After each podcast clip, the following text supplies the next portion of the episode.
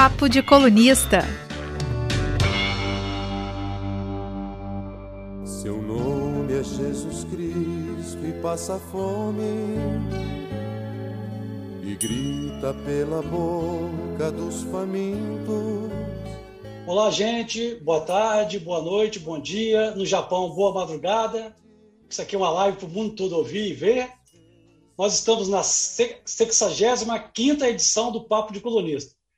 Como eu expliquei na edição passada, eu estarei sozinho até o dia 11 de agosto, porque os meus colegas colunistas, Beatriz Seixas e Rafael Braz, estão em férias, merecidas férias. Então, vocês vão me aturar aqui até o dia 11 de agosto. Né? O nosso convidado, de... É, só informando que essa live pode ser acompanhada pelas redes sociais da Gazeta, né? no Facebook, no YouTube e também depois será convertida em podcast. Quem não acompanhou agora poderá ter a chance de acompanhá-la, ouvi-la depois. Então, está à disposição de todos.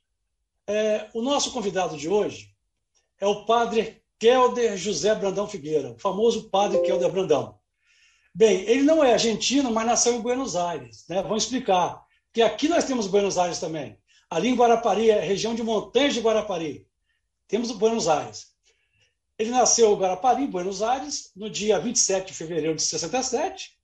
Tem 54 anos, 21 desses, desses anos dedicados já como sacerdote da Arquidiocese de Vitória.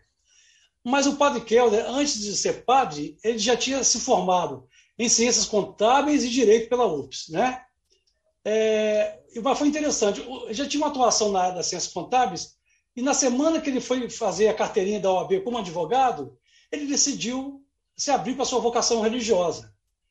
De 2000 para cá, ou seja, em 21 anos, ele já teve à frente das paróquias Bom Pastor em Campo Grande, São Pedro Jacaraípe, Nossa Senhora da Conceição, Serra Sede, São Pedro Apóstolo em Vitória e atualmente está na paróquia Santa Teresa de Calcutá, em Vitória. Ou seja, em tão pouco tempo já tem uma atuação pastoral muito grande.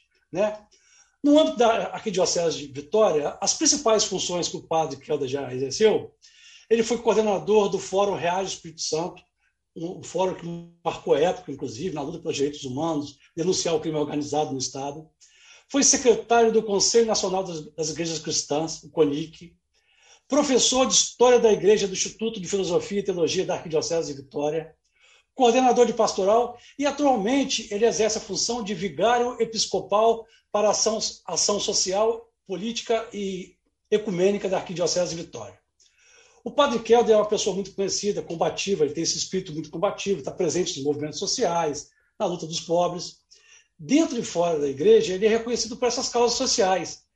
É o padre que já falou que busca Jesus dos traficantes, ele vai explicar isso melhor para a gente o padre que rezou uma missa de domingo, de ramos, ao lado de um corpo de um homem que foi assassinado lá na Grande São Pedro, quando era pároco lá, uma atitude, inclusive, que foi assim um choque para muita gente. Ele colocou, ele, vai, ele pode explicar isso melhor, as circunstâncias disso. O cara tinha acabado de ser assassinado, ele rezou a missa ali de uma forma muito profética, e também é identificado pela solidariedade, com um grande senso, senso de justiça. Então, esse nosso padre, padre Kelder, eu gostaria que o padre, neste momento, se apresentasse, padre.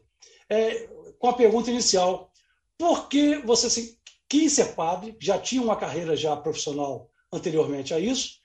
E quando é que você sentiu seu, a sua vocação, o seu chamado ao sacerdócio? Muito obrigado por, ter aceitado o nosso convite. Estamos à sua disposição. Eu que agradeço, Leonel. Não vou dizer que é um prazer, porque a gente sempre fica nervoso assim nessas circunstâncias, né?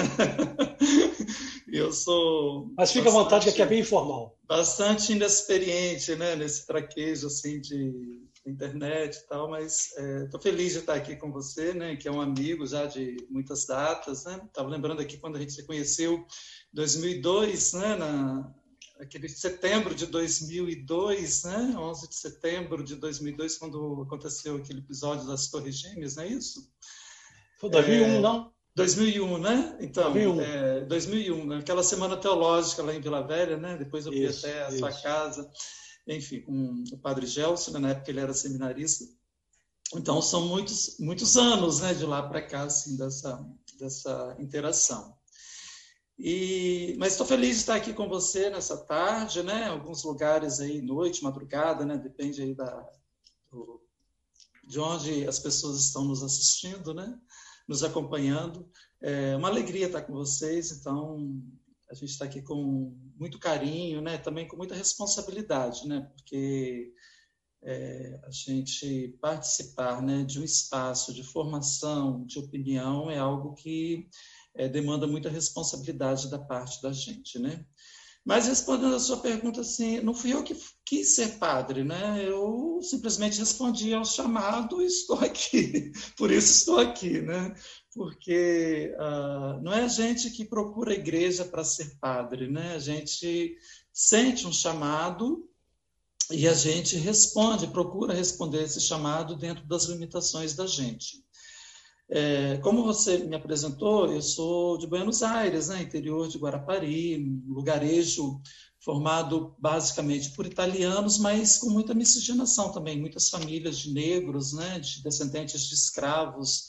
É, a minha família é mestiça, bastante mestiça, né? Meu, meu avô paterno é italiano, é Bianchi, a minha avó, meu, meu avô materno é, é Bianchi, minha avó materna, ela era índio com negros e meu pai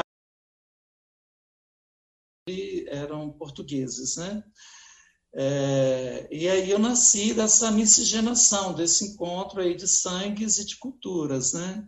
Então, Buenos Aires é um lugar cravado no alto das montanhas de Guarapari, uma colônia de italianos e de negros, né? E foi nesse espaço que eu nasci e me criei. E uh, o primeiro chamado que eu senti, eu devia ter uns 10 anos, 9 para 10 anos, foi justamente na comunidade de São Benedito, porque o nosso sítio, ele ficava no meio do caminho entre Várzea Nova, ali o trevo de Guarapari, e o distrito de Buenos Aires, né, o povoado de Buenos Aires. Né? A gente ficava ali na Pedra do Elefante, naquela região ali onde tem a, a ponte que vai, a primeira ponte indo para Buenos Aires, uma cachoeira. Antigamente era, era um rio caudaloso, né? hoje está é, tem bem menos água. Né? E o primeiro chamado foi na comunidade de São Benedito, ali no trevo de Guarapari, né? o padroeiro dos negros, né? dos escravos. E foi ouvindo o hino Seu Nome é Jesus Cristo Passa Fome. Então, uma experiência que me marcou muito. Primeira vez que eu vi esse hino, depois é, fiquei anos sem ouvi-lo, né? E fui retomá-lo quando, quando já estava no seminário. Mas quando eu vi esse hino, algo mexeu dentro de mim. Eu ficava pensando assim: é, como que Deus, né? É, que é tão poderoso, que é, na época não tinha esses conceitos de onipotência, de onisciência, né? Mas é, você tinha Deus como um ser supremo, né, na, na, mente de uma criança, né, aquele que criou tudo e tal, e a gente ia à igreja, tinha toda aquela reverência, aquela liturgia, né, e eu ficava pensando assim nessa, nessa contradição dele no, no pobre, né, no mendigo, no, no desempregado, no faminto, é, nos meretrícios, eu não sabia o que era meretrício, logicamente, né? nos imundos meretrícios, eu ficava encucado o que era o imundo meretrício, né? E foi, mas foi esse o primeiro chamado, né? E com o tempo fui elaborando isso, logicamente que naquele período eu não tive apoio, eu sou de família muito simples, né? meus pais, a gente tinha um pequeno sítio em Guarapari, não tinha nem Uh, nem se cogitava né, essa possibilidade né, de, de um filho querer ser padre e alguma coisa assim, nem se sabia quais eram os caminhos que teriam que ser ser tomados. Né? Mas eu cultivei isso dentro de mim. É, papai era pouco religioso, assim, é, é, era pouco de igreja. Ele era muito religioso, muito crente, mas ele não ia à igreja. Eu só lembro de papai na igreja em duas circunstâncias. Uma vez ele foi até o santuário de Aparecida como mãe, eu já era adolescente, e outra vez na primeira missa que eu celebrei nessa comunidade lá em Guarapari. Agora, mamãe não, mamãe era muito, mamãe é muito religiosa, né? Então, é, eu cresci indo à igreja com mamãe. E, e, essa, essa relação, assim, ela, ela é uma relação muito, muito simbiótica, né? De, da, da, religiosidade da mãe com os filhos, né? Isso vai sendo transmitido de geração em geração. As mães são as grandes catequistas, né? E assim, não, não, nunca conversei abertamente com ah, qual, qual, a possibilidade de uma criança de 10 anos no interior, naquela época, para o seminário, né? Mas falava, ah, eu quero ser padre, tal, aquelas coisas, mas nunca ninguém levava muito a sério isso, né? E quando estava terminando já o curso de Direito, eu fiz, entrei na faculdade em 86 no curso de Ciências Contábeis e 87 no curso de Direito. E, assim, né, no, no, período da faculdade, eu já vislumbrava essa, iniciando a faculdade, eu vislumbrava essa possibilidade, mas era algo muito remoto. Aí eu fiz um acordo com Deus, falei assim, olha, vamos terminar esse negócio aqui de faculdade para eu ver também como é que é isso, porque eu sempre fui muito curioso, né? E eu queria também experienciar essa vida de, de universidade, né? É, claro que em Guarapari as coisas, embora uma, uma, cidade muito pequena, mas nós éramos muito precoces. Com 14 anos eu já trabalhava, tinha carteira assinada, já me sustentava, né? Enfim, a gente, a gente ralava para caramba. Naquela época era possível um adolescente com 14 anos é, trabalhar, estou falando de 40 anos atrás, né? Sim. É, então, é, quando eu vim para Vitória, eu já tinha toda uma vida estruturada, assim, já me autossustentava, né? Enfim. E aí eu fiz um pacto com Deus, vamos ver o que, que é isso, né? E aí, conforme for, no final dessa experiência, eu decido se eu entro ou não para o seminário. E foi justamente isso, Leonel. Quando eu estava terminando o curso de Direito, eu decidi entrar realmente para o seminário para ver também essa experiência, e estou até hoje, né? Lá se vão quase 30 anos, né? porque são 21 anos de padre, mais 6, 7 anos de, de seminário, né? Então, essa é a minha experiência assim, vocacional. Né? E eu sou muito feliz, muito realizado com o que eu faço hoje. Acho que encontrei respostas, não todas porque eu buscava, né? mas é fato que nem na contabilidade, nem no direito eu me identificava, muito pelo contrário, eu é, me angustiava muito né? pensar as pessoas vivendo é, a partir de papéis, né, das notas fiscais, aquele universo dos números das notas fiscais, aquilo me incomodava muito, né? Me incomodava mais ainda quando eu tinha que ir ao fórum, que eu via aqueles uh, aqueles cartórios, aquelas pilhas de processos e mais processos. Eu falava, gente, a vida e a liberdade das pessoas é, consiste nisso. Se isso daqui pega fogo, o que, que acontece? Né? Ou quando eu descia e via pessoas algemadas dentro de um camburão, eu falava assim, gente, tratado piores que animais, né? Isso é a humanidade, né? Então essas coisas me, me angustiavam muito e, e nas ciências, né, do, jurídicas ou da contabilidade, eu não encontrei as respostas essenciais que eu buscava e eu acho que eu encontro no dia a dia como padre. Perfeito. O padre, em algum momento da sua trajetória eh, como padre desses 21 anos, você sentiu um pouco da sua chama vocacional ir se apagando? Alguma dúvida? Chegou ao ponto de, em algum momento, pensar em largar a batina de padre?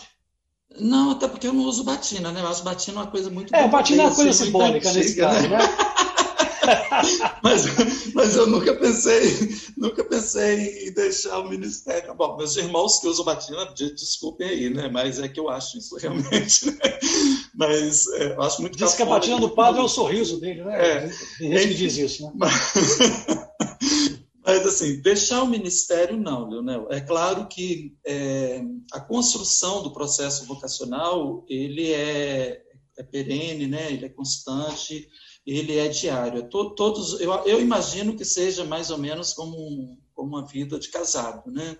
A gente precisa estar renovando todos os dias esse compromisso, é, é, é encontrando sentido para as coisas que a gente faz, né? Para aquilo que a gente se dedica, porque são muitos os desafios, né?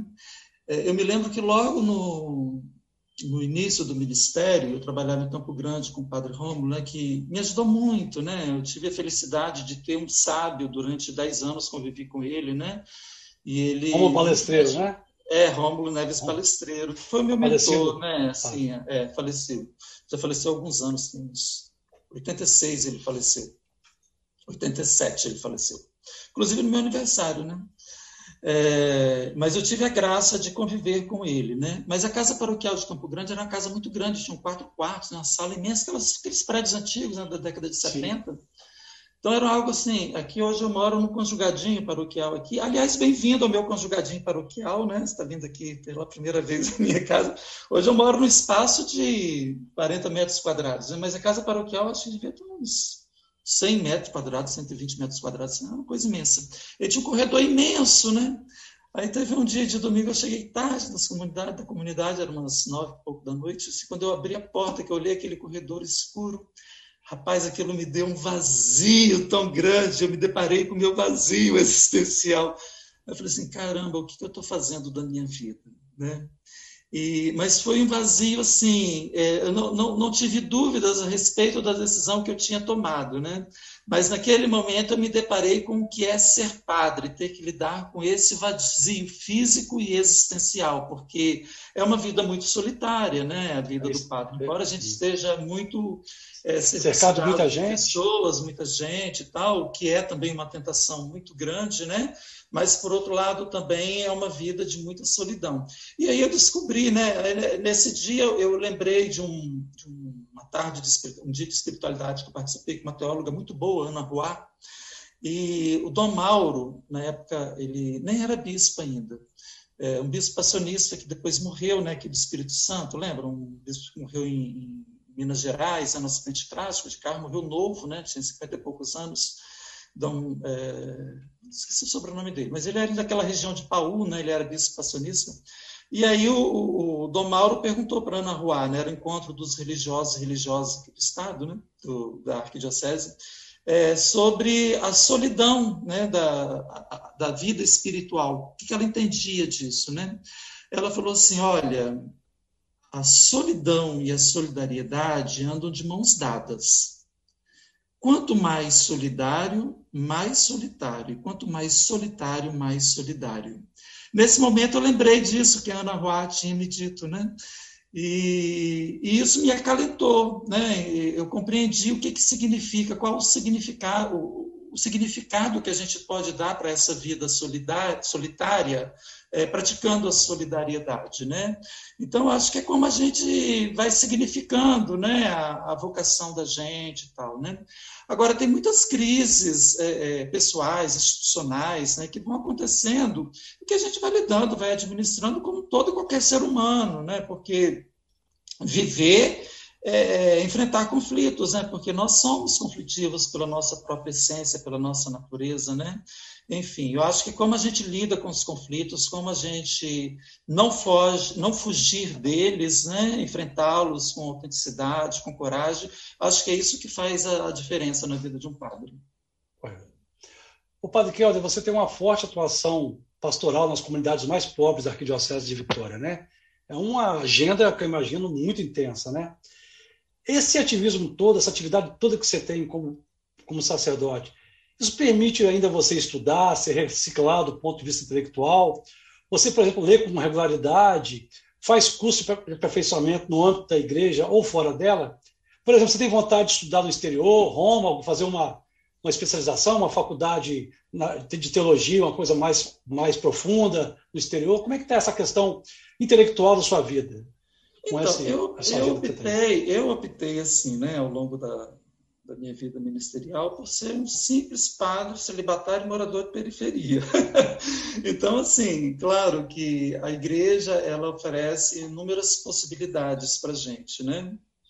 Já me foi feito propostas de, de, estudar no exterior. lembro Dom Luiz uma vez me perguntou se eu gostaria e tal. Eu disse, olha, eu não tenho interesse pessoal, não. Se houver uma necessidade da igreja, a igreja é, me solicitar isso, claro que eu estou à disposição, né? Mas, assim, não, não faz parte dos meus projetos pessoais. Eu, eu digo para os amigos mais íntimos, Leonel, que eu sou uma fraude acadêmica, assim. eu sou muito preguiçoso intelectualmente, né? Embora tenha quatro graduações e mais dois anos e meio de análise bioenergética, né? Eu não tenho dificuldade com academia, com estudo e tal mas não é a minha pegada, tanto que eu deixei de, de dar aulas por conta disso, né? Eu falava assim, gente, não é, não é isso que eu busco assim para minha vida, para o ministério, né? É, quando eu estava fazendo análise bioenergética, né, o curso de análise bioenergética, é, essa foi uma sacada muito legal. Teve um dia que eu cheguei no, no workshop e a professora Orieta, né, muito conhecida aqui em Vitória, né, que ela é professora aposentada da UFES, ela, ela, ela trouxe a bioenergética aqui para o Estado, né? E aí eu cheguei com firme propósito de dizer assim, olha, minha experiência aqui no curso acabou, eu estou é, me desligando do curso, né? Foi uma experiência muito rica e tal. Além do curso, eu fazia também a terapia corporal. E aí ela falou assim, Kelder, quando você entrou hoje aqui, eu vi que era o padre que estava entrando, não era mais o aluno que eu. Tinha certeza que no final do workshop você ia dar essa notícia para a gente, né? Porque e aí foi assim, eu tinha, tive muita clareza ali naquela experiência do grupo, né? O que, que eu queria ser assim, enquanto é, ministro coordenado, né? Não era ser um terapeuta corporal, não era ser um acadêmico, não era ser um, um não, quero ser um bom padre que cuida do povo, né? um cura d'alma, por exemplo, né? É, que viva no, meio do povo com simplicidade, porque o nosso povo, Leonel, é muito simples. O povo não quer muita coisa da gente, não, sabe? Ele quer da gente é respeito, é cuidado, é atenção, é, é, solicitude, né? É isso que o povo espera do, dos padres. Eles não querem saber de. Às vezes eu capricho na homilia, né? E tal. Aí quando eu estou lá falando, assim, que eu olho assim para para a Assembleia, né? eu falo, gente, mas que diferença essa homilia está fazendo na vida? Pode fazer com meus amigos acadêmicos, né? Porque eu falo que eu tenho assim, uma, as categorias das minhas beatas intelectuais, né? as beatas top de linha, então, mas assim, para o povo mesmo, isso não, não, não, não faz diferença, porque o que o povo quer o povo quer ser amado, como todos nós, né? Queremos ser amados, Sim. queremos ser reconhecidos, queremos ser valorizados naquilo que nós somos, né? E não naquilo que as pessoas imaginam que a gente seja, né? Então eu penso que passa por aí essa, essa coisa da, da intelectualidade nunca me atraiu, até porque é, é eu, li, eu li muito durante a vida, né? Eu acho que li todo, se não todo, mas quase todos os livros de Garcia Marques que eu amava durante o período da faculdade, né? É, é, mas hoje eu tenho muita preguiça de ler. E quando, quando eu era menino pequeno lá em Buenos Aires, eu tive uma experiência com sala de aula meio traumática, assim, porque é, como a gente vivia uma situação muito dura de, de vida, né? A vida na roça não é nada romântico, como as pessoas às vezes idealizam, né? Era uma vida muito dura.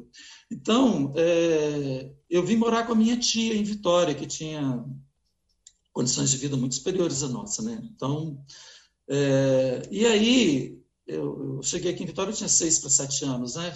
Tinha acabado de completei sete anos aqui em Vitória e minha tia me matriculou numa, numa, escola. E o pressuposto para os alunos daquela escola era que todos tinham feito o jardim de infância na época, né? Imagina, eu não tinha jardim, eu tinha jardim, mas não era de infância. Eu tinha um jardim que eu cuidava lá em casa, né? Eu também não entendia o que era jardim de infância. E aí me colocaram numa sala de aula em que os alunos eram muito avançados para mim, né? Então eu tinha dificuldade muito grande de acompanhar a história da abelhinha, né, da alfabetização e tal. E aí um suplício era quando a professora mandava fazer leitura silenciosa. Gente, isso ficou um trauma na minha vida, assim, profundo, porque os alunos todos sabiam ler, eu não sabia, eu não tinha sido alfabetizado. Então eles faziam leitura silenciosa e ficava cara de paisagem lá meia hora esperando todo mundo ler para depois socializar, né? E eu acho que isso marcou muito negativamente a minha experiência de sala de aula, sabe? Então, eu acho, assim, essa coisa acadêmica, intelectual, ela exige muito esforço de mim. Eu consigo dar conta, né? Tanto que eu tenho quatro graduações, né? Mas uma meia especialização, mas não é algo prazeroso para mim. Ao contrário de romances, por exemplo. Se eu pegar é, De Amor e de Sombra, eu li uma tarde e meia né, da Isabel Allende, né, porque é algo que cativa, assim. Os livros de Garcia Marques e Ana Solidão, acho que eu li três vezes, né, enfim. Mas hoje até para romance também eu fiquei preguiçoso, assim, tanto que eu fico com inveja, eu vejo assim, quando estou participando de alguma reunião, assim, pessoal com aquelas bibliotecas, né, os padres de Cachoeira adoram aquelas bibliotecas cheias de livros, assim, tal, e eu ponho meus meus, hoje tem lírios aqui em casa, né? O meu pé de avenca aqui no fundo, assim, né? Porque é o que me identifica mais hoje, né? Eu me identifico mais com as plantas do que com os livros. Certo. O, o padre, em relação à Igreja Católica, é, qual a linha teológica que você se identifica, que você segue na Igreja? E quais as pessoas que são referências para você na instituição, na Igreja? Eu sigo o Evangelho, Leonel, assim para o bem ou para o mal, né? para a direita ou para a esquerda, eu, eu, sigo, eu procuro né? seguir aquilo que, que é a, a, a base da doutrina cristã, que são os evangelhos. Né? É, e agora, os evangelhos, claro, eles, eles têm inúmeras conotações, interpretações, inúmeros viés. Né? Então, é isso. É, eu também procuro ser muito fiel ao magistério da igreja. Né? E nós tivemos um evento que é delimitador, né, no século passado, metade do século passado, que foi o Concílio Vaticano II, que estabelece né, as, as diretrizes, as premissas, as bases da teologia e da ação pastoral da igreja no mundo, para o mundo inteiro. Né? Então, foi um concílio ecumênico né, que mobilizou a igreja durante é, quatro anos, né? E, e, que trouxe profundas transformações para a igreja. E o Concílio Vaticano II ele foi é, elaborado e assimilado na América Latina através das conferências episcopais, né? Medellín, Puebla, Santo Domingo e Aparecida. Então, assim, esses documentos, eles estabelecem os pilares da evangelização na América Latina e no Brasil, e eu me oriento por eles. A igreja, ela se organiza a partir de conferências, no mundo todo, a partir de conferências episcopais. E nós temos uma conferência episcopal que é internacionalmente reconhecida, valorizada, né? inclusive é, é, fundamenta é, é opiniões e decisões do, do do magistério da igreja, né, do pontífice, né, que é a Conferência Nacional dos Bispos do Brasil, e que tivemos grandes expoentes nessa, nessa conferência episcopal, né, é, desde a sua fundação lá, quando começou na década de 50 com Dom Helder.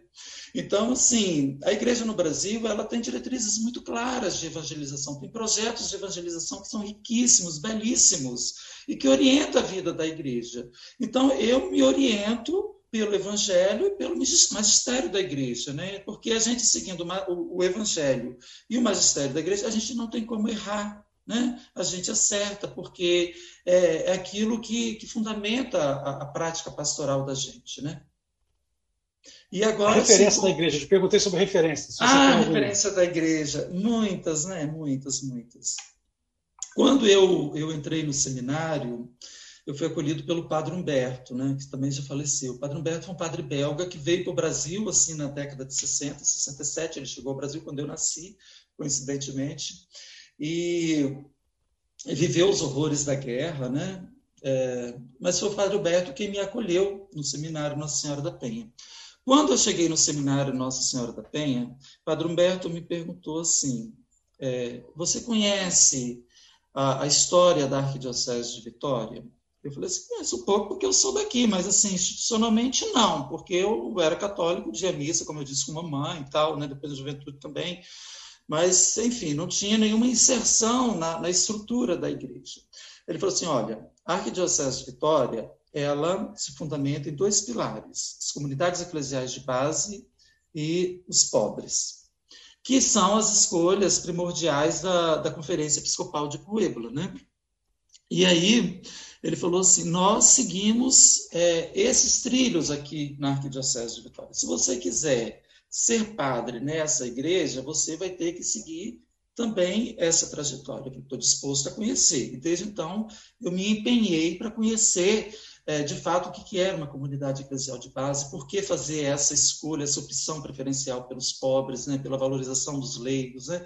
Fui entendendo isso ao longo da vida do, do seminário. Né?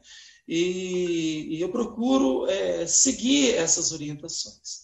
E aí, quando eu, ainda no seminário, fui trabalhar em Campo Grande, eu disse, né, eu tive o prazer de, de conhecer e trabalhar com o Padre Rômulo, é, o Padre Rômulo tinha isso com muita clareza, né? Então, eu lembro que um dia, a gente discutindo, no final do, do, do volta 98, 99, né? A gente estava conversando sobre as mudanças de época que estava acontecendo, né? As influências que as, as transformações que as comunidades vinham sofrendo, as influências dos movimentos pentecostais dentro e fora da igreja, né? Aí é, eu lembro que numa reunião ele falou assim: olha, eu aprendi que as comunidades eclesiais de base são um dom do Espírito Santo para a igreja e passei a maior parte da minha vida ministerial trabalhando pelas comunidades eclesiais de base, pelos pobres. Ele dizia assim: eu sempre procurei o rosto de Deus. Eu sempre procurei encontrar o rosto de Deus, eu só encontrei verdadeiramente na face dos pobres. Né? Ele, ele dizia isso para mim com muita frequência. E aí ele falava, ele, ele dizia, é, a parte da minha vida aqui na Arquidiocese de Vitória, eu me dediquei, eu dediquei para organizar comunidades de base, incentivar o povo a viver em comunidades eclesiais de base. E vou morrer fazendo isso, ele disse. Né? E eu aprendi que é isso que a gente deve fazer como padre, né? A gente deve morrer trabalhando pela organização das comunidades eclesiais de base, valorizando os leigos, as leigas, principalmente as mulheres. Então, Padre Rômulo, para mim, ele foi um, ele é um ícone, né? E, é, o meu ministério está muito ligado ao ministério dele. É, eu usei na, na, no dia da, da minha ordenação presbiteral, eu usei a mesma fita que ele usou para atar as mãos dele na hora dos votos que faz ao, ao, bispo, né? Então foi a mesma fita que agora o Vitor vai usar no próximo sábado, tá? É, eu repassei essa fita para o Vitor e ele agora que dê conta também de carregar esse legado, né? Estou explicando então, para os nossos espectadores, Vitor é o Vitor Noronha, Vitor Noronha, que é estudante ah, da UFES, né? É porque o pessoal talvez não saiba, né? É, Vitor Noronha, verdade. estudante da UFES, que entrou para o seminário e agora, dia 31 de julho, sábado, ele vai, vai ser ordenado padre aqui no Santuário de Vila Velha né? Isso. Mais um padre de Parque de Acesso. Isso, Vitor e o Vitor vai, vai carregar um pouco desse legado também, né?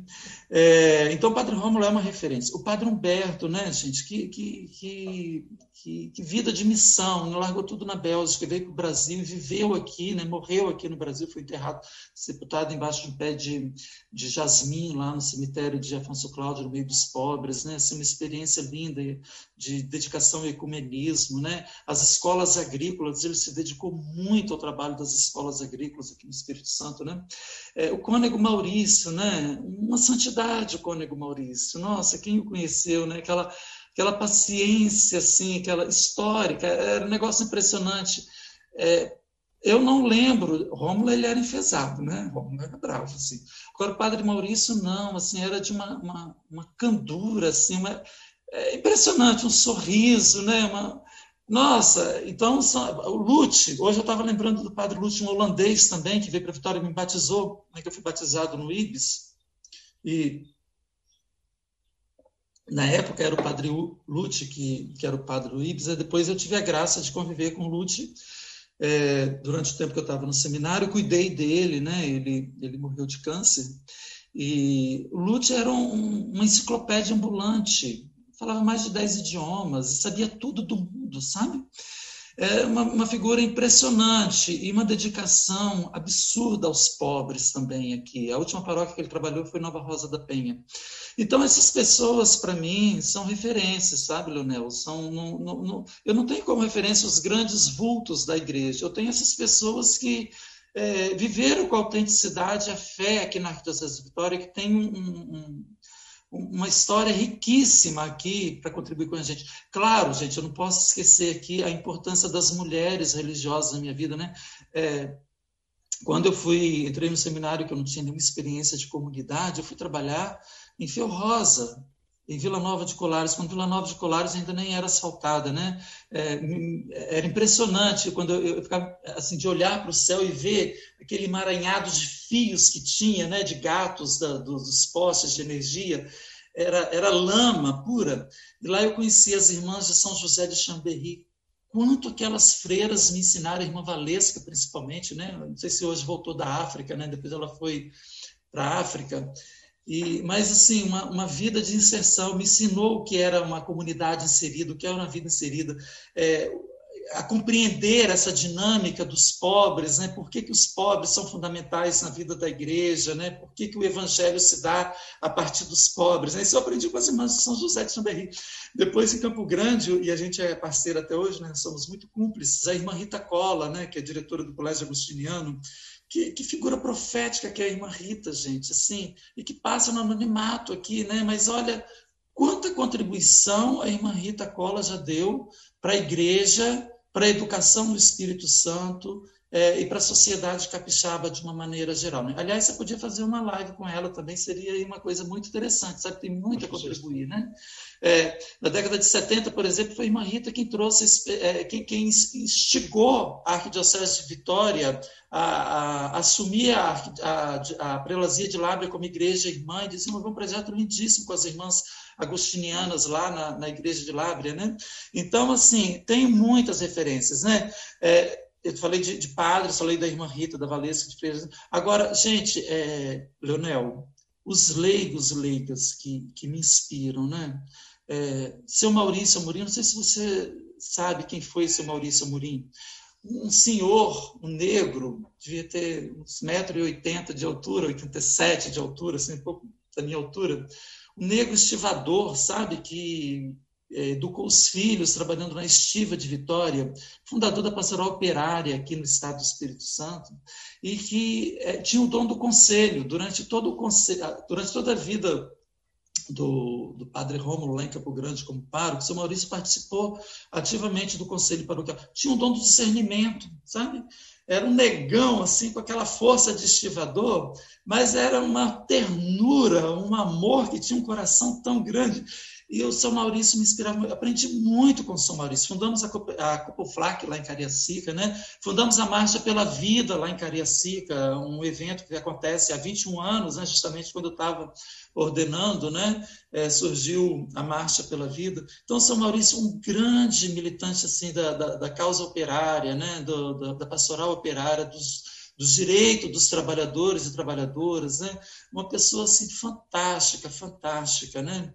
É, a Marta Falqueto, que é uma militante histórica dos direitos humanos aqui no estado do Espírito Santo, o Gilmar Ferreira, né? Então são, são ícones assim da luta social e que passam muitas vezes no anonimato, mas sem essas pessoas a gente não teria construído a história que, se, que foi construída aqui no estado do Espírito Santo. Eu acho que tanto de igreja quanto de emancipação dos movimentos sociais, né? Então, assim, é, é, isso é muito legal. É, a professora Vera Nassif, que deve estar me assistindo a gente nesse momento, né, foi minha professora de sociologia, foi a Vera Nassif que me introduziu nesse universo da reflexão sociológica, né, da importância é, de compreender os movimentos políticos, sociais. Né? A Vera Nassif e o professor João Batista Regenhoff também, que é um ícone aqui né, da, da justiça, né?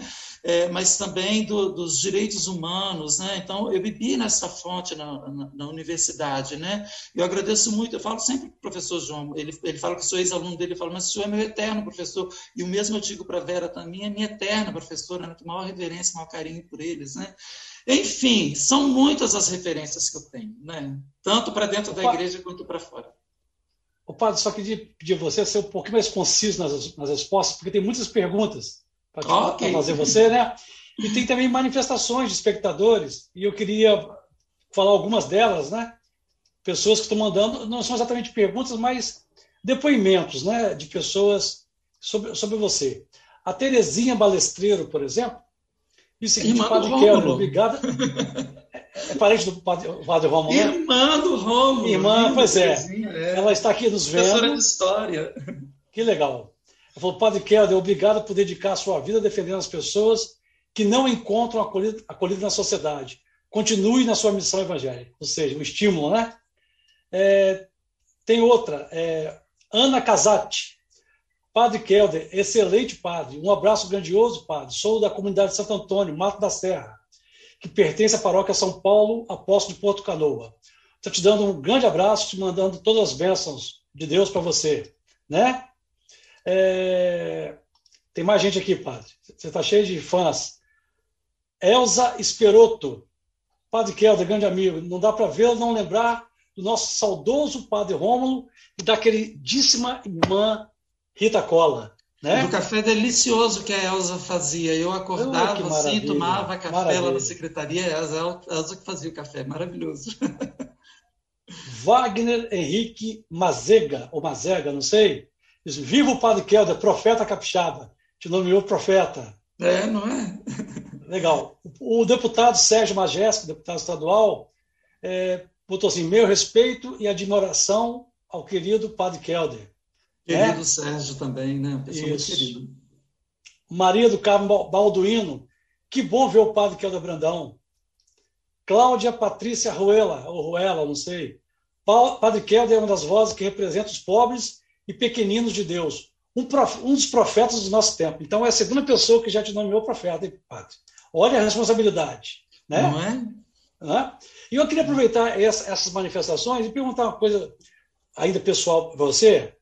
Você sonha, tem essa ambição de um dia subir alguns degraus na Igreja Católica, na hierarquia da Igreja Católica, por exemplo, chegar a bispo, até cardeal, Quem sabe Papa, né? Porque, ah, quem sabe, né? É, Não, mas a minha, minha ambição. É juridicamente é você cumpre os pré-requisitos, né? Olha aqui. É, você tem essa ambição? a minha ambição é descer os degraus da igreja agora. Eu acho que eu já estou no ocaso, e como ensina João Batista, e eu me oriento muito a partir da fala de João Batista, a gente precisa diminuir para que Cristo cresça. Então, assim, eu penso que a gente precisa agora começar a declinar para que outros possam surgir e, e dar continuidade à missão que não é minha, né? Então, não, não, não, não, almejo isso, muito longe de mim, né, essa pretensão. Sempre que alguém fala isso, fala assim: Deus há de me livrar do caçador e do seu laço. Tá certo. É, você tem um perfil pastoral muito intenso, né? É, é, um perfil presente na Igreja Católica, mas tem um outro lado também, de outro tipo de padre, que não tem muito a ver com você, que aqueles são aqueles padres tipo popstar, padres estrela, que tem muito no Brasil, inclusive aqui no Espírito Santo, na Arquidiocese de Vitória. É, tem uns, inclusive, que dão, parece um consultor de autoajuda para muita gente, né? E são pessoas que fazem muito sucesso, principalmente nas redes sociais. Tem milhares de seguidores, se vestem bem, vivem em programas famosos, né? Na, na, na, nos circos da sociedade de gente influente. É, como é que você avalia a, o comportamento desses padres, que é bem diferente do seu, mas também está presente muito forte na Igreja Católica, no Brasil e até no mundo? Como é que você, a sua avaliação sobre esse perfil de padre na Igreja?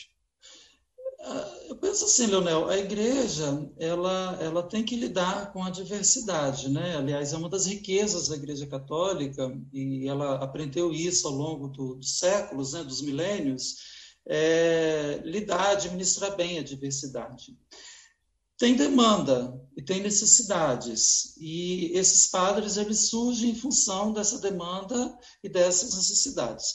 Eu posso ter minha opinião pessoal, meus questionamentos, né? Às vezes as nossas é, escolhas elas são conflitivas, né? Em muitos momentos, mas é, quando surgem os conflitos, a unidade ela tem que prevalecer. E aí, assim, nós, padres, independentemente da linha pastoral que nós temos, a gente precisa ter muito claro que a hierarquia da igreja é justamente para garantir a unidade da igreja, né? não é para o exercício da autoridade. A autoridade ela está a serviço da unidade. Então, assim, cabe a, a, a, aos bispos, né, é, estabelecer as regras, os limites, os funcionamento das dioceses ou das igrejas particulares, né? e inclusive administrar os conflitos que porventura possam surgir das, das diferenças, divergências de eclesiologias que existem dentro do presbitério. Né? Então, assim, eu tenho muita clareza disso. É, me sinto muito respeitado pelos padres que pensam de forma diferente, que têm atuações diferentes da minha própria atuação e também procuro respeitar os meus irmãos do, presbitério que têm práticas e atuações pastorais diferentes da minha. Por exemplo, eu costumo dizer assim, você conhece bem o padre Luque, né, Pedro Luque. Eu e o padre Pedro Lucas, assim, nós temos práticas pastorais muito diferentes, mas a gente se respeita profundamente. Eu sei que ele me respeita, e eu respeito também, inclusive, como intelectual. Se eu sou um preguiçoso intelectual, existe alguém que tem prazer em exercer a intelectualidade, é o Padre Pedro Luque, né? E eu reconheço isso e valorizo, e acho importantíssimo isso no universo da igreja, né? Então, é, agora, a gente não pode nunca, Leonel, e eu tenho isso para mim muito claro, e eu procuro me policiar, é instrumentalizar a instituição, tanto para um lado quanto para o outro. Isso não, né? Eu acho que nós, padres, precisamos, é, primeiro, ter essa, essa questão da unidade, estarmos ligados aí à hierarquia da igreja, ao bispo, no que diz respeito a essa unidade, e sermos conduzidos pelo Espírito Santo, né? Se o dia que a gente perder isso, a gente perde o sentido de ser padre. Então, é o Espírito Santo que deve conduzir, né? O nosso trabalho pastoral, a nossa ação pastoral. Claro que se eu for trabalhar na Mata da Praia, não dá para eu ser padre nos mesmos moldes que eu sou aqui em Tararé, né? Então, a gente precisa ter a abertura necessária para que a gente possa dialogar com aquele povo que foi confiado para a gente, né? Eu penso nessa perspectiva. Agora, assim, essa questão de autoajuda, eu, aí eu tenho muito, eu acho que é bom, eu faço terapia, eu tenho 54 anos, 27 anos é, antes da terapia e 27 anos depois fazendo terapia para entender os 27 anos anteriores. Então, eu aconselho para todo mundo, ao invés de autoajuda. Perfeito. Você é a favor que mulheres se ordenem padres? E também você é a favor que o padre, o filho celibato clerical, que o padre se case, constitua família, matrimônio? Se, por exemplo, não houvesse o celibato clerical, que é a imposição da Igreja Católica, você, por exemplo, seria candidato ao matrimônio também? Não, eu não. Eu gosto muito da minha vida celibatária, eu sou cheio de manias, eu vivo muito bem no meu conjugadinho paroquial sozinho, né? Então eu não, não certamente não, não me casaria. Hoje, né? Talvez há 30 anos atrás eu não sei, mas hoje não me casaria. É, entendo o celibato, acho que isso faz parte da identidade histórica da igreja, não acho que é simplesmente uma questão de imposição. Tem pessoas que realmente se identificam com a vida celibatária, tanto religiosos quanto padres diocesanos. Agora, tem padres que não se identificam, né? que poderiam muito bem é, constituir famílias e, e, serem padres. Não vejo que, que essa seja uma restrição. Aliás, também não é uma restrição evangélica, é um conselho evangélico. Né? E nós, por uma questão não só de, de de moral, mas para mim é muito mais é, questão histórica mesmo. Né? Em determinado momento, a igreja fez essa escolha e foi reproduzindo isso ao longo dos milênios. Né? Mas tem experiências de igrejas né, cristãs orientais, por exemplo, que os padres são casados, né? enfim, tem várias possibilidades. É, próximo sábado, dia 31, junto com o Vitor Noronha, vai ser ordenado o José Tosi, que é avô. Isso. Né? Isso. Então, assim, o que, que pede, né? Ter, ter uma família e ser padre, né? Tem tantos pastores, né, sérios, responsáveis que são padres, né? E o mesmo eu digo com as mulheres. Eu digo, Leonel, que na, na boa parte da, da vida da igreja hoje é animada por padras, né? Assim, por, por, mulheres que assumem essas funções lá na sua comunidade eclesial de base. Se você for analisar a grosso modo, é, as mulheres elas estão em todos os espaços eclesiais, são elas que dão vida e dinâmica à igreja, porque elas não podem participar do poder da igreja, do poder de decisão. Eu acho que está aí a questão. O Papa Francisco ele tem avançado nessa reflexão, inclusive agora ele determinou que todos os conselhos é, diocesanos né, de, de administração tenham mulheres. E ele fez isso com a própria Cúria Romana, né? Então, assim, é, é uma necessidade é, urgente para a igreja rever essa questão da, das mulheres. Né? Eu acredito, assim, se as mulheres devam não se ordenar, quem tem que responder são as mulheres. Né? É, para garantir o lugar de fala das mulheres. Né? E eu, eu, lembro que uma vez eu brincando com a irmã Rita, ela me deu uma resposta bem mal criada, que eu achei ótima a resposta que ela me deu. Né? É, era alguma coisa nesse sentido, porque ah, você ainda não não, não pode ser ordenada, assim, alguma coisa assim nesse sentido. E nem eu ia querer ser ordenada nesse contexto que a gente está vivendo. Né? Então, eu acho que quem tem que responder essa, essa pergunta são as mulheres, não são os padres homens né? celibatários. Né? O padre Kelder, você já, um, fato que repercutiu muito, que causou muita polêmica, você cele, celebrou uma missa, se não me engano, de domingo de Páscoa, né? lá em São Pedro, onde você era pároco, é, diante de um corpo de um homem que tinha acabado de ser assassinado. No meio da rua, você montou lá toda a estrutura e, e celebrou essa missa, que gerou uma repercussão enorme na época, muito, eu lembro muito bem. O é, que, que você quis mostrar com aquela sua atitude de celebrar uma missa na rua diante de um homem que tinha acabado de ser assassinado? O que, que esse ato representou na sua vida de sacerdote? Se acontecesse hoje, você repetiria esse ato? É, foi no, numa procissão de Ramos, é domingo de Ramos, 14 de, Ramos. de, abril, 14 de abril de 2014. É, a gente, tradicionalmente, né, a gente sai de um ponto para outro é, na, na, procissão de Ramos. A gente começa a celebração num espaço, vem procissão para a comunidade. Normalmente a gente faz assim, né, onde tem comunidades, claro. E eu tinha saído lá da, da Cruz do Papa, né, Escola Neuza Nunes, lá em São Pedro, e vinha para a comunidade matriz que fica ali na, na Serafim Derense. E aconteceu de um, um, jovem ser assassinado nesse inteirinho, enquanto eu estava vindo. É, ele foi assassinado, isso, a procissão saiu às sete da manhã, ele deve ter sido assassinado por volta de sete dez, sete quinze mais ou menos, que era justamente no momento que eu estava chegando. Aí alguém correu assustado e falou assim, padre, mataram um rapaz, o senhor Vai passar ou vai desviar?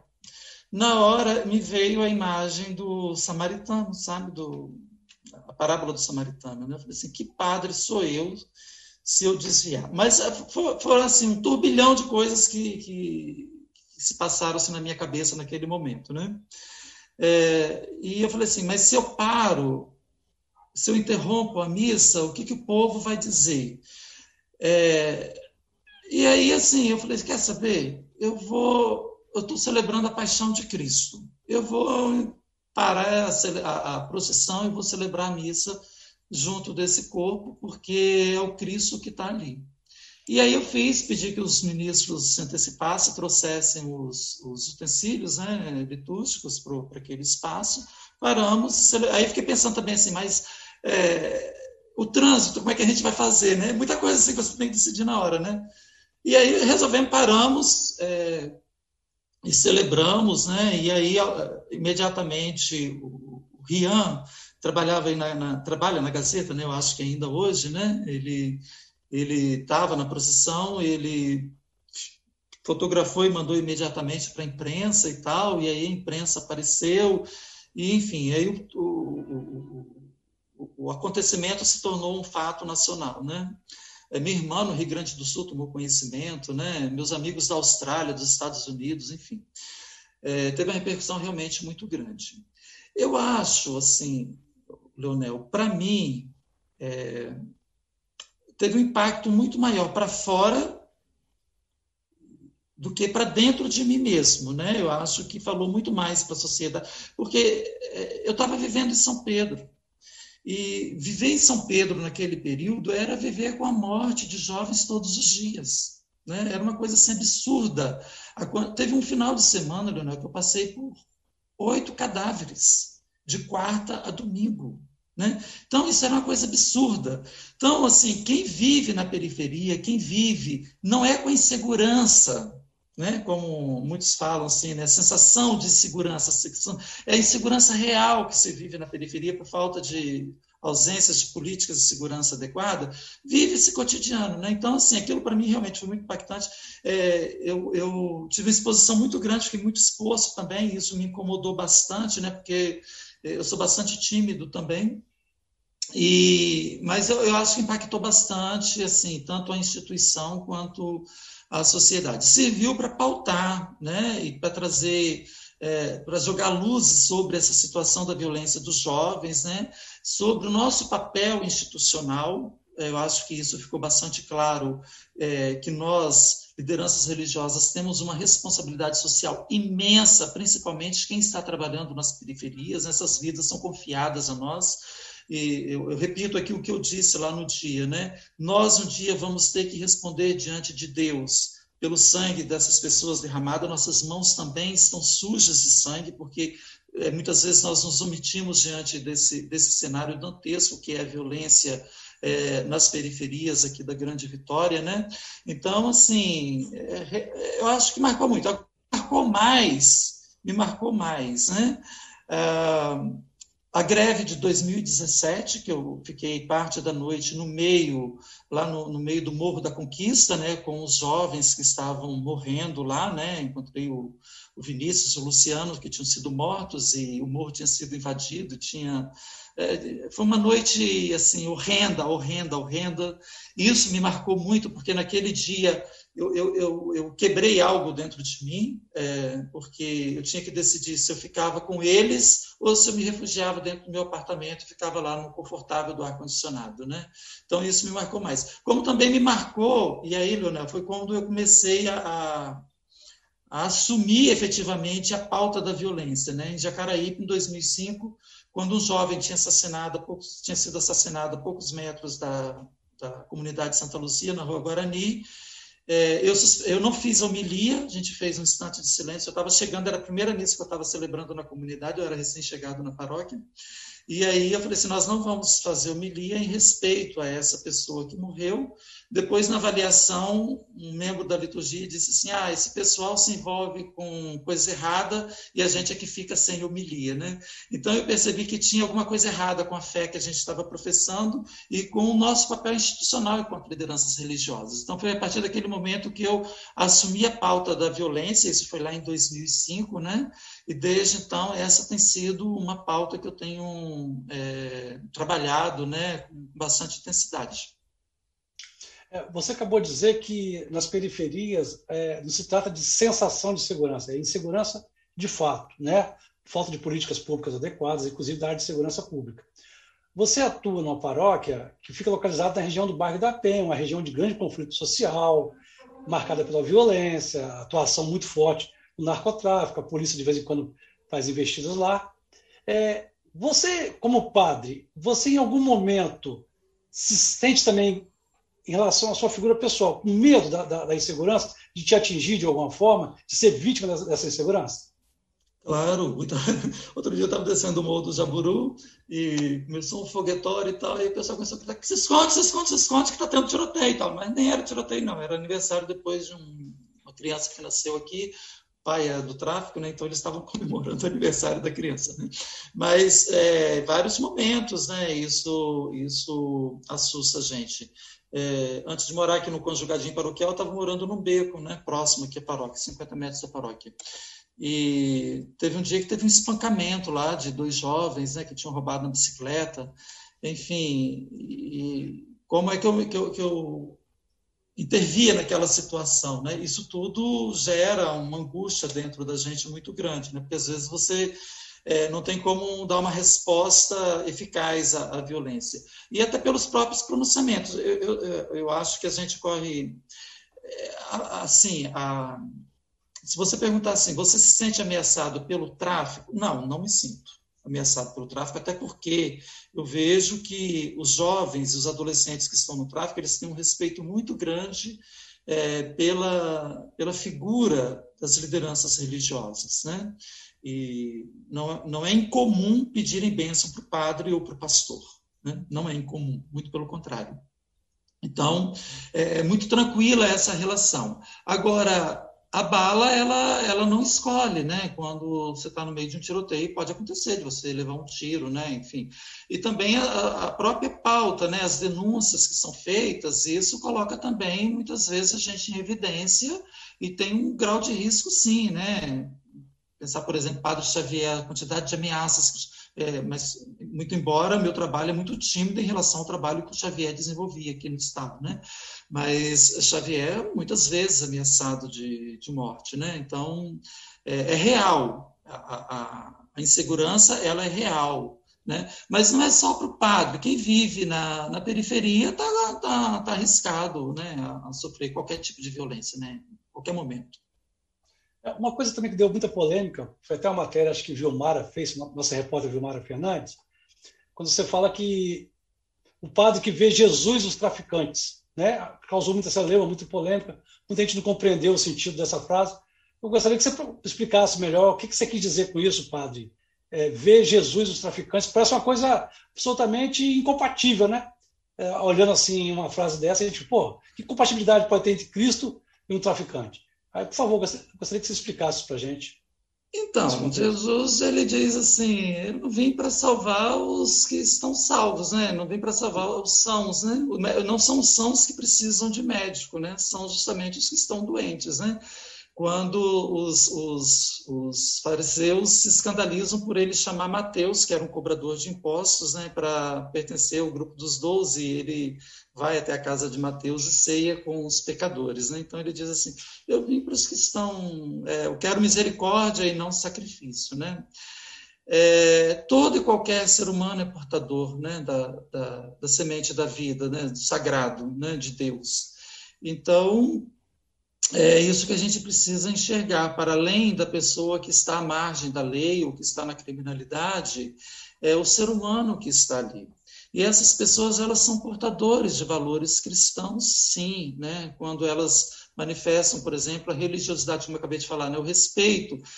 E até brinco assim, falando, gente, ó, às vezes está mais fácil celebrar com o tráfico do que com vocês aqui na comunidade, porque eles respeitam mais o padre do que vocês aqui, né? O pessoal fica bravo comigo, né?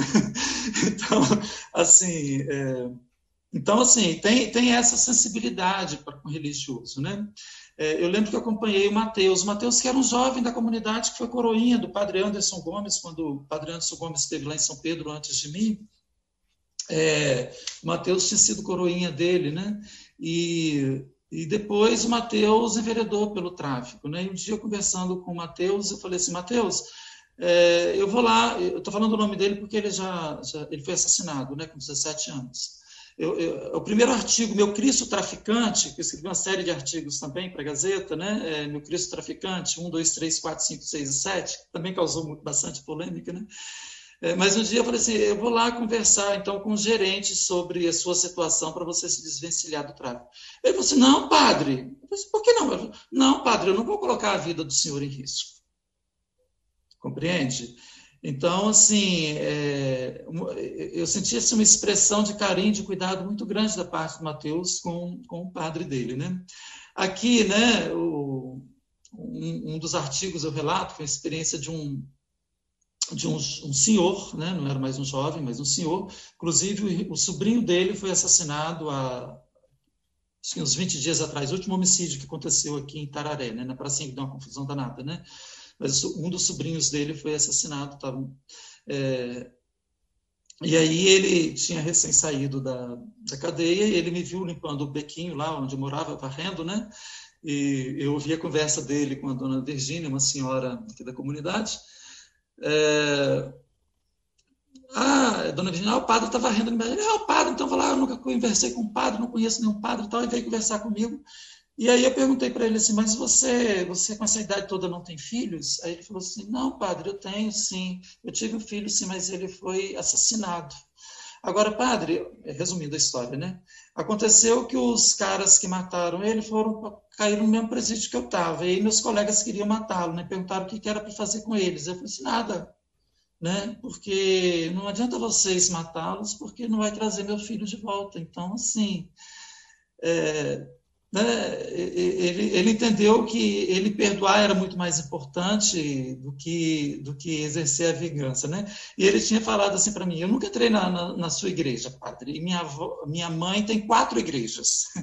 Aí eu falei para ele: Olha, você nunca foi na minha igreja, sua mãe tem quatro igrejas, mas o que você está falando é a essência da fé cristã. Você está dizendo que o perdão e a misericórdia é muito maior do que o seu desejo de vingança, né, de tirar a vida de quem tirou a vida seu filho. Então, é assim, são valores que estão dentro dessa das pessoas né, que precisam ser enxergados por nós. É o que eu falo para as comunidades aqui. A gente precisa olhar para essas pessoas, enxergar nelas os seres humanos e não as pessoas que estão ali no tráfico. Né?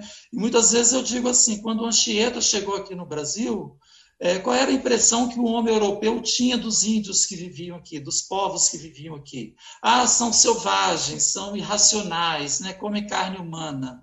Né? Eu acho que muitas vezes é essa maneira como a gente olha para as pessoas que estão no tráfico hoje, como se fossem pessoas despossuídas de qualquer sensibilidade ou de qualquer possibilidade de humanização. E muito pelo contrário, eu aprendo muito com eles. Né? É, o fim, eu acompanhei um gerente que hoje não está mais aqui no estado, né? É, que depois de mais de 20 anos no tráfico deixou o tráfico, ele gerenciava duas bocas grandes aqui, não, não, não era aqui na paróquia, mas em outra região aqui é, da Grande Vitória. E, olha, um dos dias que ele veio aqui conversar, né, é, atrasei um pouquinho para atendê-lo, né? E aí, quando eu cheguei na, na, na igreja, esse cara estava ajoelhado, mas tão compenetrado, tão compenetrado, que eu parei atrás dele, eu fiquei um bom tempo, até que assim, um bom tempo, assim, tipo quatro, cinco minutos ali parado, e ele naquela interiorização dele, ajoelhado, rezando, né? até que eu coloquei a mão nos ombros dele, ele se deu conta que eu estava ali ao lado dele. E eu falei assim: esse é um gerente temido do tráfico. Né, e que está refazendo a vida dele. Né? Hoje está trabalhando né, de carteira assinada, é, de vigilante, enfim. Né? Mas são experiências muito ricas, Leonel, que eu, que eu vivencio assim com, com, com, com o humano que, que está no tráfico, sabe? Aqui mesmo, agora trabalhando comigo, né, tem a, a dona Dilma, e ela fala sobre isso com muita liberdade, por isso que eu falo também. Né? É, ela tem um filho que foi queimado vivo pelo tráfico, e tem outro que está preso, né? E ela diz, ainda bem que meu filho está preso, né? Esses dias ele, eu, eu sempre arranjo é, linhas para que eles possam trabalhar lá, né? O terapia ocupacional, e ele me mandou um ursinho, né? É, muito bacana que ele, que ele fez, e depois me mandou dois tapetes, né? Olha, mamãe, agradece lá o padre, né, por estar tá dando apoio para gente, assim. Então, são coisas, assim, que, que falam muito, né, da, da, da possibilidade de, da gente encontrar o humano nessas pessoas, né? Por isso que eu falo que a, a política de segurança é muito equivocada, porque ela trata essa situação do tráfico apenas é, tem apenas um olhar sobre o tráfico, né, que, é, que, é, que é o olhar policialesco, né, e aí cria também um inimigo, né, é, cria, porque é um inimigo mítico, e ao invés de olhar para essas pessoas como pessoas sujeitas, né, é, de possibilidades de, de rever as escolhas que, que estão vivendo naquele momento. Enfim, é um pouco isso. Perfeito. O padre, estamos caminhando para o final. Antes da última pergunta, eu vou ler mais dois depoimentos. E um desses depoimentos é da irmã Rita Cola, que fomos informados que está assistindo o programa, tá? E nós nos sentimos muito honrados e agradecemos a audiência da, da irmã. Ela diz o seguinte: Padre Kelder, desde que te conheci de seminarista, vi sua sinceridade, transparência no segmento de Cristo. Você é uma estrela, um sol para nos animar no serviço pastoral missionário. Deus seja louvado por seu ministério sacerdotal. É a mensagem da irmã. A outra que nos manda uma mensagem é Olinda Maria Vieira. Tá Vieira Vieira, não sei se são assim dois nomes mesmo. Ela diz o seguinte: um trabalho incansável na luta em favor dos pobres e oprimidos. Parabéns, Padre Kelder. Força na sua missão de dar voz àqueles, todos, àqueles que todos os dias são silenciados. Essas pessoas que você acaba de, de referenciar aí, né? Padre, agora para encerrar, a última pergunta, eu queria saber o seguinte: você é, não é difícil você ver muitos petistas, é, inclusive é, petistas com mandatos parlamentares, frequentando sua paróquia, muito próximo de você.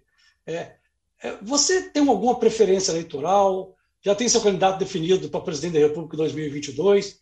Você acha que existe uma identidade é, político-ideológica na sua atuação pastoral com uma prática mais à esquerda do espectro político, como é que você se, você se definiria, definiria esse aspecto político ideológico? É, essas pessoas que frequentam, não, não só os petistas, né? daqui a pouco eu vou ter uma agenda com um não petista, né? E o Majeski também acabou de parabenizar aí, também Majeski não é do PT, né? Mas, é, mas, é não, mas também é tenho, é socialista. Né? É socialista, sim. É, não, mas eu, eu não tenho dificuldade. É, acho que a, social-democracia, né, o socialismo, enfim, eu, não, não necessariamente é, ideologicamente né, identificado com a direita ou com a esquerda, mas com compromisso com é, as minorias sociais, com os pobres, né, com a, a, igualdade social, né, porque o nosso problema, o problema do Brasil é desigualdade social. Né, então, é, são, são propostas políticas que dialogam mais com essa pauta, que inclusive é a pauta da doutrina social da igreja. Né? Com relação aos candidatos do PT, muitos foram forjados dentro das sacristias, né, no período áureo, né? Inclusive, é, eu acho que cabe um estudo a respeito disso, né, sobre a influência da a formação da igreja, a influência da igreja na formação de políticos aqui do Espírito Santo, né? Mas não só do PT, tem vários outros partidos, né? É, o, pensando aqui o Lelo Coimbra, por exemplo, o César Conago, né? É, que não são do PT, né, são mais é, centro-esquerda, né, enfim. É, mas eu tenho, eu tenho muitos amigos muito queridos, né? eu não vou ficar aqui nominando também porque é muito complicado, né? Mas a, a, a, igreja ela tem que se relacionar institucionalmente, né, Leonel? Então, assim, para independente do, do governo de plantão, do partido de plantão, a gente tem uma missão institucional e uma responsabilidade institucional também muito grande, né? Então, eu me, eu me afino com as pautas dos pobres, das minorias sociais, né, da justiça social, que são os princípios basilares da doutrina social da igreja, né, promoção da dignidade humana, a subsidiariedade, né, que é algo fundamental, né, então é um pouco mais nessa, nessa perspectiva o trabalho e a atuação da gente, né. É, então, um pouco isso, né, agora, por exemplo, nós estamos desenvolvendo a campanha Paz e Pão né, na Arquidiocese de Vitória, porque o povo está passando fome. Né? E aí tem um monte de gente ligado, né, principalmente aí a, a, aos partidos de esquerda, que estão nessa, né, né, nessa empreitada, né, porque é parte da pauta né, da luta política que essas pessoas implementam historicamente. Né? Inclusive, acabamos de destinar agora, acho que até a professora Ana Petroneto, que foi secretária de Ação Social aqui do governo do PT, deve estar acompanhando a gente, né? ela falou assim, olha, fala sobre a destinação dessa semana do, da, da, da campanha Paz e Pão, né? foi destinado pelo fundo aí da, da TV Fome, 150 mil reais para as áreas pastorais comprar cestas básicas. Né? Então, é, percebe, tem uma afinidade de pautas que são comuns, né? Então a gente tem que cuidar agora, nesse momento, é, da fome do povo, como Betinho fez lá atrás, nos anos de 2000, né? Então, acho que é um pouco mais por aí, né? E aí aproveitar também para fazer propaganda aí da campanha Paz e Pão da Arquidiocese de Vitória, essa rede de ações de enfrentamento à fome, de inclusão social, né? Nesse momento crítico que nós estamos vivendo, metade da mais da metade da população brasileira vivendo em situação de segurança alimentar, são mais de 116 milhões de brasileiros nessa situação, né? É, cerca de 20 milhões de brasileiros passando fome diariamente, né? Então, é assim, mais do que nunca, as instituições, né, tanto públicas quanto privadas, quanto religiosas, precisam se unir nesse mutirão de enfrentamento à fome e de inclusão social, né? Então, é, venha somar conosco, né, desse grande mutirão. Certo. Padre, já tinha muito mais conversa para ir, muito mais perguntas para fazer, mas já são quase uma hora e dez de conversa, mais, mais de uma hora e dez de conversa, mas temos que infelizmente terminar, mas teremos outras oportunidades para conversar. E eu queria agradecer a participação dos espectadores, na, ter mandado é, depoimentos, foram importantes, né?